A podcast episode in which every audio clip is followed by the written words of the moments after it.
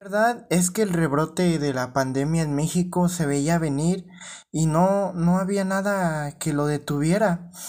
Porque en primera la gente hizo caso omiso eh, a los protocolos de el cuidado.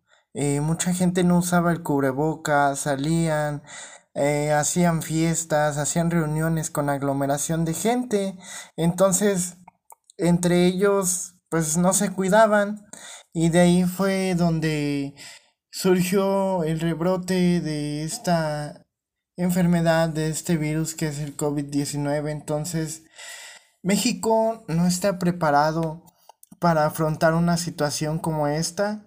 Nunca ha estado preparado. Eh, su sistema de salud siempre ha estado en decadencia y más con esto, México está muriendo lentamente en el sistema de salud. ¿Por qué? Porque la verdad se ha dejado olvidado en sexenios anteriores, no se les ha puesto atención a la especialización de los médicos, eh, contratan al personal inadecuado para atender estas situaciones. Eh, apenas estaba platicando con unas amigas que estudiaron conmigo la carrera técnica, en el cual Contrataron a cinco compañeras que no tenían título, esto en el Seguro Social, que es, es denominado como el IMSS. Eh, entonces no estaban ni especializadas en cómo afrontar eh, algo de una pandemia, de hecho hasta tenían miedo de la pandemia. Entonces podemos ver que muchos o la mayoría del sistema de salud, como es el IMSS, el ISTE, empezó a contratar a contratar pero no a gente especializada. Empezó a contratar a gente que apenas iba saliendo de los estudios, que apenas iba, y más con la carrera técnica, la verdad, está deficiente la educación en México. Esa es la mera verdad. Entonces, eh, yo creo que quisieron hacer algo burocrático, quisieron hacer el sistema de salud como de vamos a tener más enfermeras, vamos a tener, porque médicos se contrataron muy pocos, se contrataron 50 eh, enfermeras aquí en Cuautla y en lo que es Cuernavaca, más o menos un aproximado, si los juntamos, son como 100 enfermeras. Y de médicos solo contrataron a 4. Entonces, de ahí dices, bueno, es que es un, es un problema. ¿Cómo es que hay más enfermeras que médicos? ¿Sí? ¿Cómo es que hay más eh, personal de limpieza que más medicamentos? O sea, es algo que no, no va.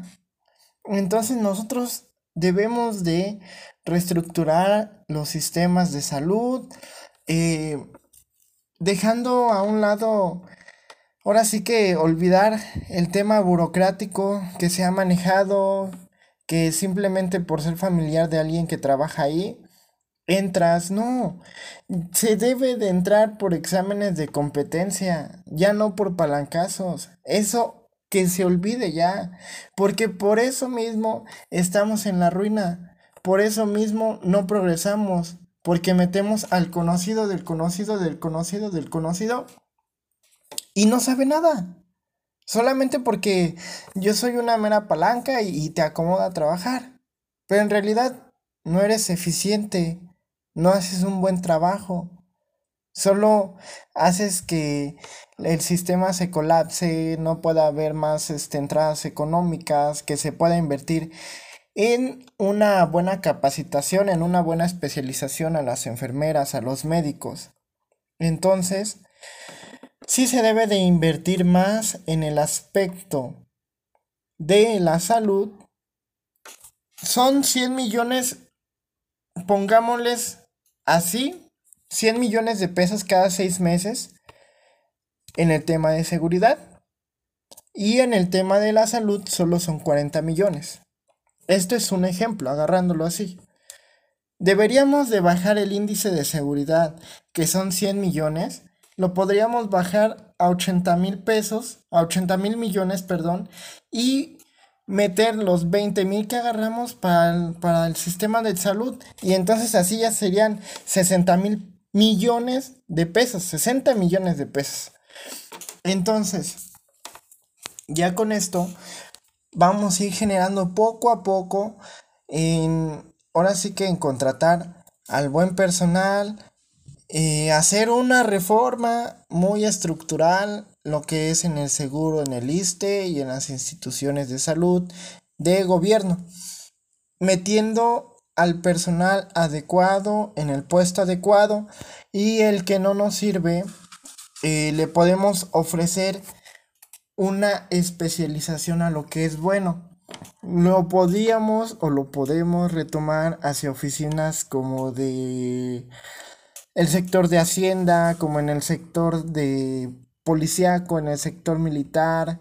Eh, ahora sí que podemos copiar los ejemplos como lo que es Francia, lo que es este los em, Rusia, que han manejado una buena un buen control de la pandemia. Entonces, México es lo peor que está haciendo, hacer burocrático el sistema de salud y con eso no se va a arreglar.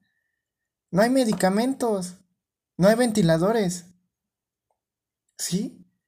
Hay que tomar conciencia de ahí. Y desde ahí se parte el problema.